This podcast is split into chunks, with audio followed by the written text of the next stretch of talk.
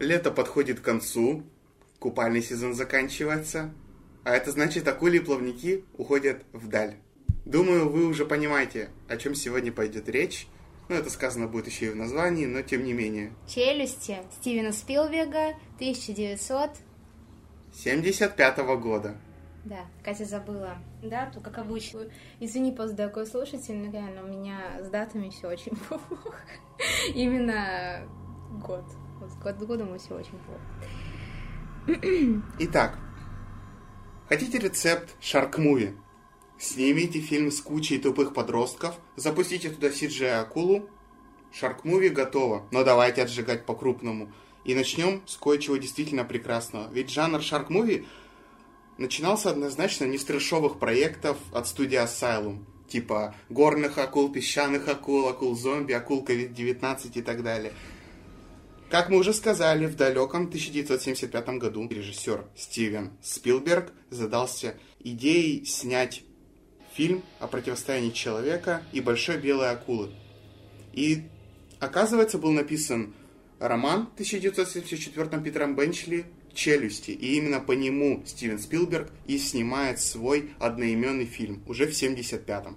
Но не сказать, что идея была прям новой, но она прогремела на весь мир. Здесь я абсолютно соглашусь с тобой, Руслан. Действительно, я не ожидала, что «Челюсти» Стивена Спилберга будет настолько хорошим кино во всех смыслах этого слова. И по сценарию, и по персонажам, по игре актеров, и по самому наполнению. И я даже могу сказать, что я рекомендую его для семейного просмотра. А почему я его рекомендую для семейного просмотра, мы узнаем чуть позже. Ну а с вами я, Катя. И, как всегда, Руслан.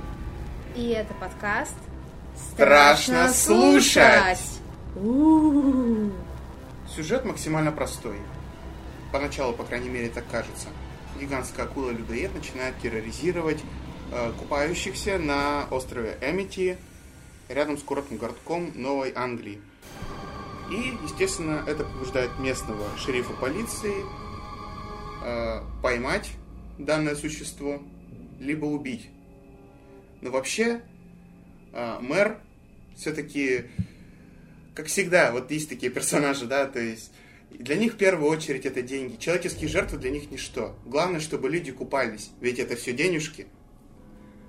Но они абсолютно некомпетентно к этому подходят. Они забывают абсолютно о том, как будто бы забывают, что у них тут акула плавает, акула-людоед. Ну, в этом фильме у нас, всегда, есть один главный герой, в данном случае это шериф Мартин Броуди, тот персонаж, которому никто не верит. Никто не верит в том, в то, что приплыла какая-то акула, и она пытается всех тут убить, съесть, раскромсать на кусочки. И только потом, ближе уже к середине фильма, когда действительно массовое скопление людей наблюдает среди своих жертвы в океане, тогда только все начинают верить шерифу Мартину Броуди. И здесь очень показана такая довольно-таки жизненная ситуация в этом фильме, которая мне очень понравилась, а именно это небольшое собрание, где как раз наш главный герой пытался доказать мэру города Лэри Воуну, что а, акула несет в себе опасность, и что побережье нужно закрыть на время, и вообще нужно вычистить эту акулу. Еще другие два очень интересных персонажей, которые меня привлекли. Это, собственно, сам Квинт, охотник на акул. Да. Это просто максимально колоритный персонаж, который поддерживает э, жизненный тонус этого фильма. Он снабжает нас шутками, различными байками, байками из склепа о том, как он чуть не потерял свою ногу. И, и вообще вся сцена того, как пытаются поймать этого грозного хищника, эту акулу, она как раз содержится на харизме нашего героя. Стоит также упомянуть океанолога Мэтта Хупера. Мне этот паренек тоже понравился. Знаешь, это такой вот э, тандем, э, такой справедливый, правильный шериф, бравый матрос Клинт и такой, знаешь, тихоня океанолог, ученый Мэтт. Я не сказала, что он совсем тихоня. Он там тоже показывал свой характер. Характер, да. Вот это второй плюс. Характер персонажей они раскрыты, и мне понравилось, как их представили. Это не тупые персонажи. Конечно, у нас они есть. Это в первую очередь, конечно же, наш дорогой мэр. Он знает об акуле, но тем не менее, жажда наживы, денег полностью туманит его разум. Но, опять же, персонажи проработанные, у них у всех есть характер, и им всем сопереживаешь. Ну, я бы отметила, наверное, что самая главная и самая крутая сцена — это у нас финальная битва с акулой, где, в принципе, себя все эти три персонажа проявляют.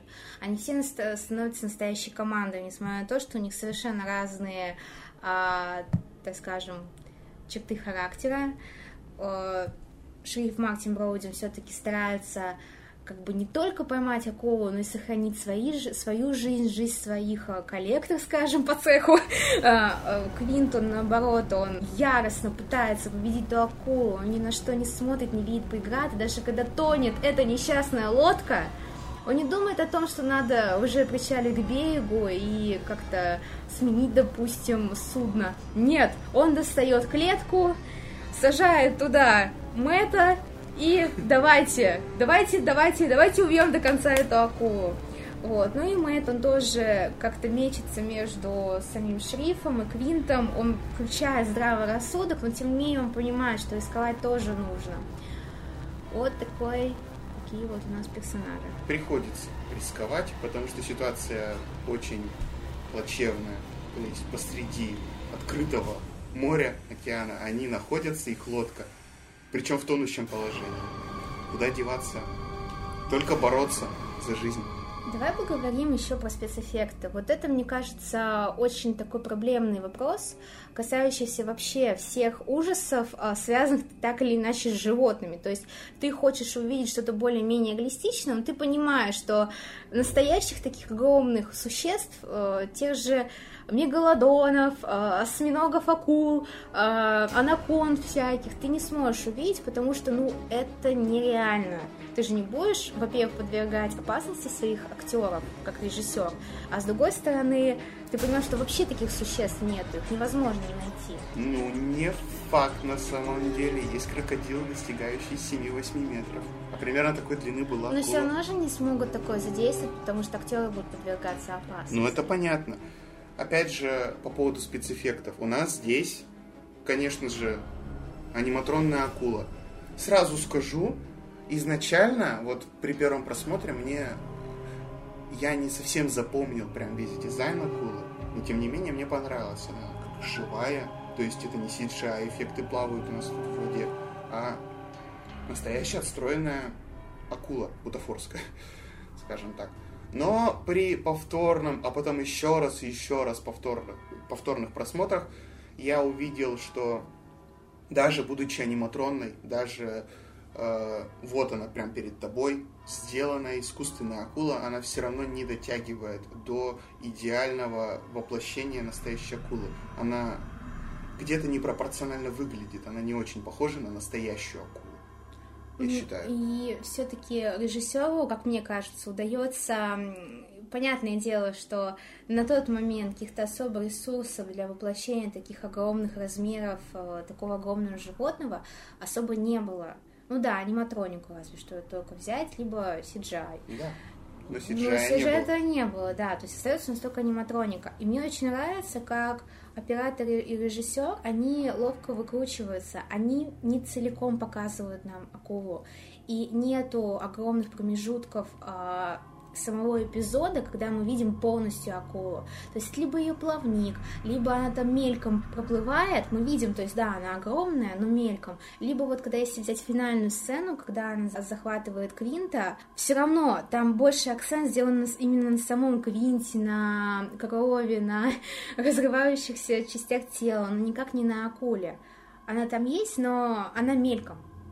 Да, но тем не менее все равно проскальзывают такие кадры, где видно, что она механическая, режет немножко глаза. Правильно поступил режиссер, что скрывал ее в некоторых моментах, в большинстве моментах. Вот где он разгулялся с аниматроникой, так это в парке юрского периода. Он там их динозавров прям показывает, он их не прячет, потому что они там сделаны идеально. Ну, 20 лет прошло все-таки у нас. Поэтому аниматроника там достигла невероятных высот. Вообще, у производства было были большие проблемы вот как раз-таки с этой акулой. Она постоянно ломалась во время съемок. Самая большая заноза в производстве этого фильма. Вот такие вот дела. Ну и бюджет был не такой большой по меркам Голливуда, всего 9 миллионов, но собрал сколько? Всецело по миру 400 миллионов. Поэтому и появилось, появились многочисленные продолжения, которые на самом деле меня не особо радуют. Второй фильм был менее интересным, и, как мне показалось, последующие фильмы их вообще не стоило смотреть. Там, особенно если посмотреть по оценкам э, зрителей, то э, рейтинг все падал и падал. Челюсти месть! Четвертая часть просто вообще. У меня есть такая теория о том, что не все фильмы должны иметь продолжение. Вот это один из них. У нас был конфликт, это конфликт персонажей, в принципе, самый главный это человек на акулу, то есть даже немножко такой экологический конфликт, что кто же одержит верх? Либо природа с ее акулой, которая мстит, либо которая беспорядочно убивает, а, либо это человек, который в своем роде и конструктивен, он пытается спасти людей, и с другой стороны он деструктивен, он убивает природу. Ну, здесь немножко даже, наверное, Хемингуэем чуть-чуть попахивает, и э, нашумевшим, достаточно известным романом э, Моби Диком. вот, что такое есть, когда человек до конца уверенно идет и понимает, он верит в то, что он победит природу. Вот. А, еще бы я хотела, кстати, поговорить, э, я затронула там тему, почему я, в принципе, советую этот фильм для семейного просмотра, ну, допустим, ну, давай а, обозначим самое главное, он не настолько кровавый. Ну да. Он ужасный, он пугающий, это создается благодаря нашумевшему, известнейшему, мне кажется, саундтреку, а, все, что касается именно ужасов про акул. Дун-дун, Да. И в то же время бывают кровавые моменты, бывают моменты, где мы видим оторвавшиеся, откус, откусанные части тела, и в конце, когда а, все-таки Шрифу Мартину Броуди удается победить, а, он купается в море крови. Но тем не менее, там поднимаются хорошие темы. Тема долга, тема предательства, тема денег, что важно для мэра города. Это деньги или все-таки спокойствие и безопасность граждан. Поднимается тема семьи. Также тема дружбы. Как мы видим, э, конфликт между тремя ребятами. Они сначала знакомятся, конфликтуют, ссорятся, но потом объединяются. Общая проблема объединяет их и сплочает. То есть я думаю, вот благодаря этим, не только этим, я уверена, что если вы посмотрите вместе а, со своими близкими, любимыми, родными, друзьями, то вы найдете какие-то еще темы, но в данном конкретной ситуации вот именно такие темы нам приходят в голову, и, по крайней мере, ради них можно посмотреть этот фильм. То есть не ожидайте, что как-то вас напугает этот фильм особенно. Столько лет уже прошло, и мне кажется, то, что вы увидите на экране, это уже никого не напугает. Но все-таки фильм несет в себе именно ценность как искусство. Это хорошо сделанный текст, хорошо сделанное произведение. Согласен полностью. Э, конечно, как уже Катя выразилась, фильм не напугает вас в данный момент – и если и напугает, то начальная вступительная сцена, где девушка голышом идет купаться, и что-то в воде, пока не показывают что, уносит ее на дно. Сначала таскает по округе, скажем так, а потом уносит на дно. Очень жестокая сцена и смерть, соответственно. Меня эта сцена при первом просмотре, а смотрел я его, наверное, лет в 13 или в 14, довольно-таки жуткая все-таки сцена. Ну а в остальном акулу мы все-таки по большей части видим, когда происходят смерти людей в фильме. Акулу так или иначе показывают, будь то плавник, будь то какая-то часть ее тела. А вообще, стоит также упомянуть, я хотел сказать, что а, частично я думаю, что где-то здесь есть реальные события имели место быть. То есть еще написал, когда Питер Бенчли свой роман «Челюсти», а, я думаю, он опирался все-таки на случай, произошедший в Нью-Джерси в 1916 году с 1 июля по 12. Тогда погибло очень много человек от челюстей акул-людоеда. Там были, кстати, не белые акулы, а, насколько я помню, тигровые. И еще, возможно, бычьи акулы. Вот они были зачинщиками. Тогда погибло я не помню сколько человек, но периодичность, то, как часто нападали акулы и сколько смертей было, видимо, побудило Питера Бенчли написать свой роман. Это очень, кстати, интересно. Я не знала об этом, когда садилась смотреть фильм. Да, я знала, что он написан по художественному произведению, но вот не знала о таком интересном факте. А как ты думаешь вообще, вот, почему не существует такого людоеда? Да, это не тема, конечно, для подкаста, но все-таки очень интересно. Я думаю, акулы-людоеды, они изначально таковыми не являются. Бывает, что Вообще это природа. Бывают разные случаи. Акула заплывет в какие-то места, где купаются, скажем так, люди. И будь то запах крови, который пробуждает в них вот этот вот инстинкт, либо если человек начинает слишком сильно бултыхаться в воде, а пузыри вызывают у акулы, скажем так, аппетит, они плывут на это как на цель, как для быка красная тряпка, и, соответственно, происходит нападение. Вообще, акулы мне они больше боятся людей, чем люди сами боятся акул. Ну, это, по-моему, очевидно. То, чего мы боимся, боится нас больше. Ну, как правило, да. Но это не касается, я считаю, крокодилов. Грибнистых крокодилов, допустим, тех же вот, где настоящие хищники прям, которые не брезгуют вообще ничем, они могут напасть как на человека, так и на животного. Единственный, кого они боятся, мне кажется, это только бегемоты. Все, потому что они больше мощнее и способны оказать сопротивление. А вот акулы, они все-таки меньше на людей нападают, гораздо меньше, чем это показано в многочисленных фильмах. В многочисленных фильмах я вот смотрю на акул, не может быть, чтобы акула была настолько агрессивной. Есть вот фильмы выходят, ну вы знаете, да, эти все ужасные фильмы по типу, вот, как я уже перечислил, да, там зимние акулы, акулий торнадо, э, песчаные акулы, огненные акулы, акулы-зомби. Это все фигня, но это все вообще проекты студии Asylum, и, естественно, их нельзя рассматривать всерьез. Но есть фильмы, которые позиционируют себя, э, скажем так, вот, допустим, «Открытое море. Новые жертвы». Кто-нибудь смотрел такой фильм? Дорогой слушатель, напиши в комментариях. 2010 года. По реальным событиям и там несколько людей также преследовались акулой. В открытом море их преследовала акула. Не может акула настолько сильно быть агрессивной. Она ела одного за другим. Она съела одного и тут же нападает на другого. Но не может такого быть, я считаю.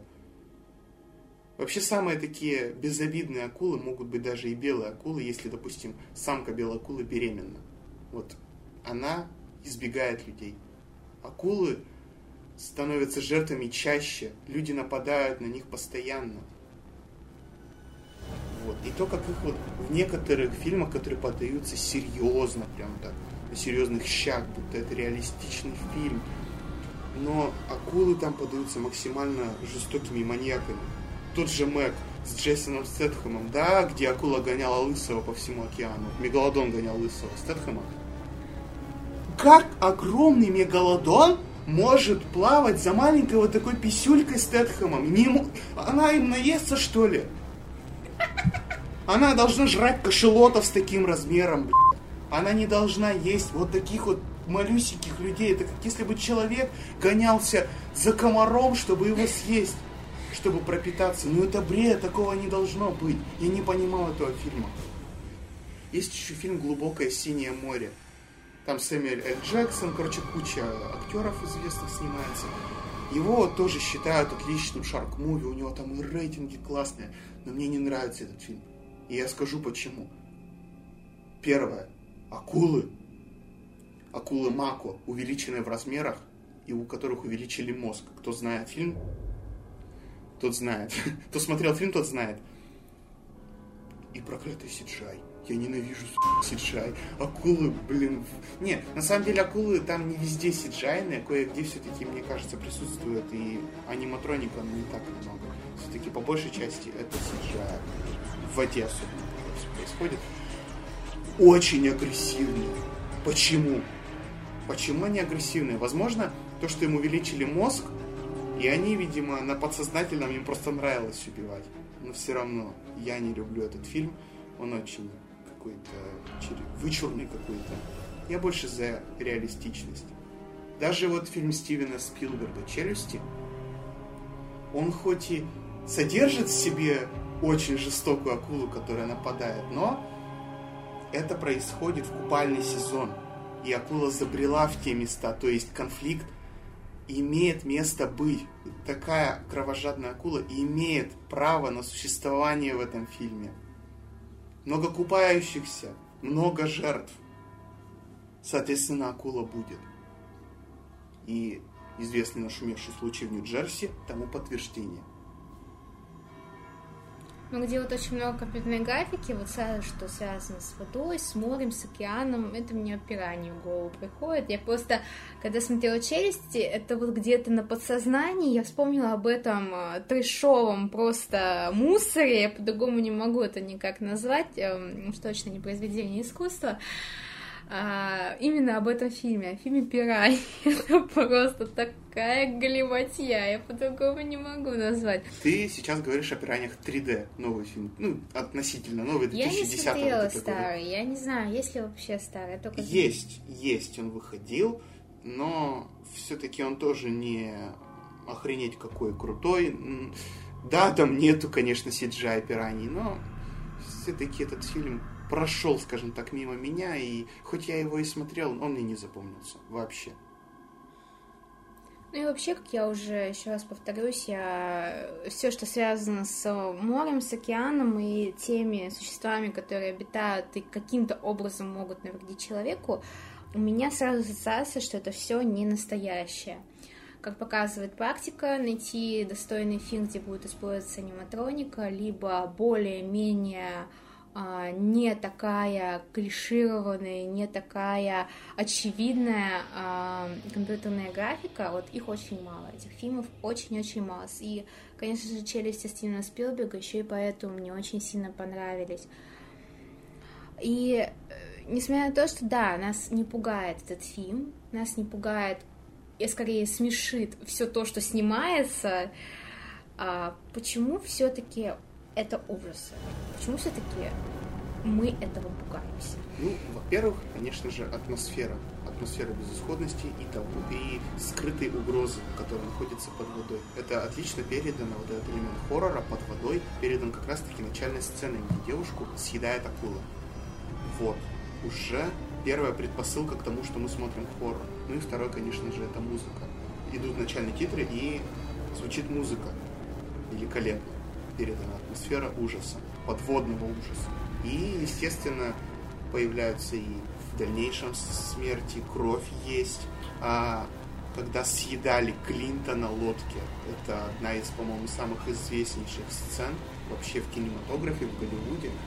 Причем она жестокая, его съедают медленно, то есть он сначала, Клинт, а, сначала акула съедает его ноги, потом добирается до торса, до груди и в, окончательно в итоге его уносит под воду и там доедает. По мне так это в ужасах такое должно быть. Ну никак не в драме или в какой-то каком-то триллере про Моби Дика. Кстати, студия Asylum сняла фильм про Моби Дика в, жанре ужасы. Там огромный компьютерный Моби Дик. А, вот поэтому не знаю, какой Дик снимал этот фильм. Оу, оу, оу! Ну да, я соглашусь, то есть есть какой-то подсознательный страх воды, особенно если ты плаваешь в открытом океане, допустим, или в открытом море, возможно, даже в пещерах, есть такие тоже места, где можно поплавать, они все глубокие и безмерные, и тебе кажется, что оттуда кто-то за тобой наблюдает. Но это особенно для тех, у кого очень сильно развита фантазия, кто активно пользуется своим воображением. Частично у меня, кстати, тоже был такой страх воды. Расскажу случай, это было детстве, когда я купалась э, тоже в каком-нибудь открытом водоеме, у меня все время был страх, что так вот под водой сейчас меня утащит за ноги. Ну и вообще в таких ситуациях стоит обратиться к нашему любимому, всеми обожаемому, а, немножко сарказма, Зигмунду Фройде, а, а именно к его теории о сознательном бессознательном, и все-таки, скорее всего, вода, открытые водоемы, акулы и прочие-прочие существа, по которым снимают шарк-муви, они так или иначе связаны с нашим бессознательным который отвечает за что-то вот немного необъяснимое, за что-то, что связано с нашим прошлым, с нашими предками. Возможно, где-то подсознательно мы понимаем, что раньше люди, они часто тонули, и сейчас, кстати, тонут, что а, живут различные существа в океане, допустим, в море, те же самые акулы, там еще какие-то существа, которые могут так или иначе нанести нам вред. И мы это понимаем. И, допустим, когда мы купаемся в том же бассейне, мы можем сознательно себе объяснить, что, ну, здесь хлорка, во-первых, во-вторых, как же здесь кто-то может обитать. И тем не менее, у некоторых людей есть такой вот первородный, я бы это назвала, страх воды. Как и, в принципе, страх высоты и другие страхи. Но, опять же, это детское воображение. Возможно, кстати, режиссерам и такая вещь очень сильно помогает создавать свои шедевры. О, ну, безусловно, безусловно, конечно, это это же фобия самая настоящая, что ты находишься в воде, тебя может что-то утащить. И режиссер может умело воспользоваться этой фобией. Ну, как тебе такая версия о том, что, допустим, акула Стивена Спилберга в его фильме «Челюсти» охвачена каким-нибудь демоническим духом? Никак. Все-таки фильм подается как больше приближенное к реальности произведение. Я думаю, это просто случай. Воля случая, воля природы. Я не думаю, что здесь есть какой-то умысел, есть какой-то дух. Это, мне кажется, лишнее здесь. Да, слишком глубоко я копнула. Но мне просто было интересно. Есть такая просто версия вот, поэтому было интересно задать тебе такой вопрос. Люди прибегают к таким вещам, допустим, когда у нас выходят тучи и тучи продолжений про одно, одного и того же антагониста, что вот он убивает, убивает, будь то Майкл Майерс, например. Да, я возвращаюсь к своему любимчику Майклу Майерсу. Он убивал из фильма фильм, и потом уже под конец серии было сказано, что он там одержим каким-то духом Самайна. Ну, блин, это просто маньяк, садист, которому нравится убивать. Вот и все.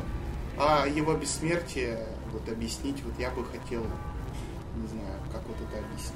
Я думаю, это как вот, как с Джейсоном Все проще, чем нам кажется.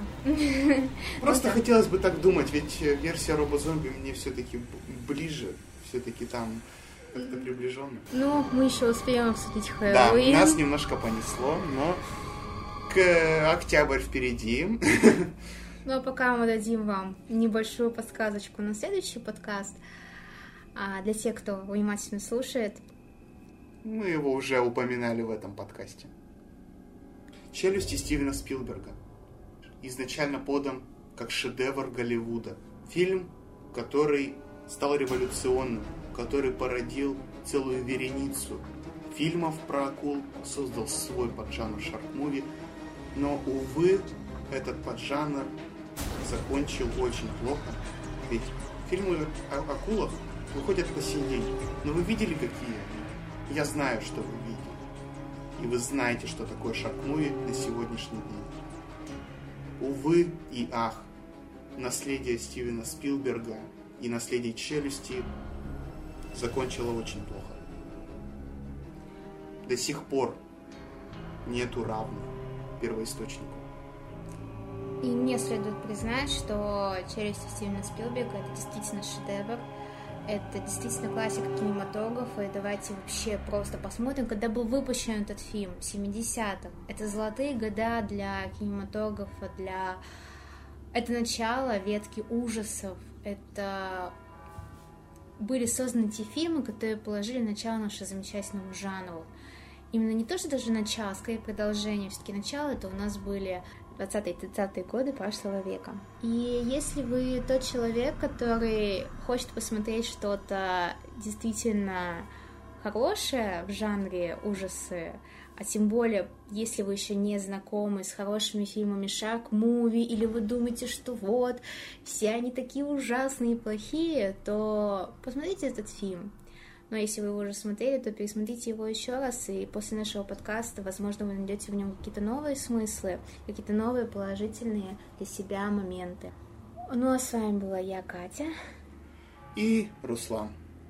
И это был подкаст Страшно слушать. У-у-у. При записи этого подкаста Катя обращалась к статьям Joe's a Submarine Movie Роберта Вилсона и Joe's статья Кейв Букер.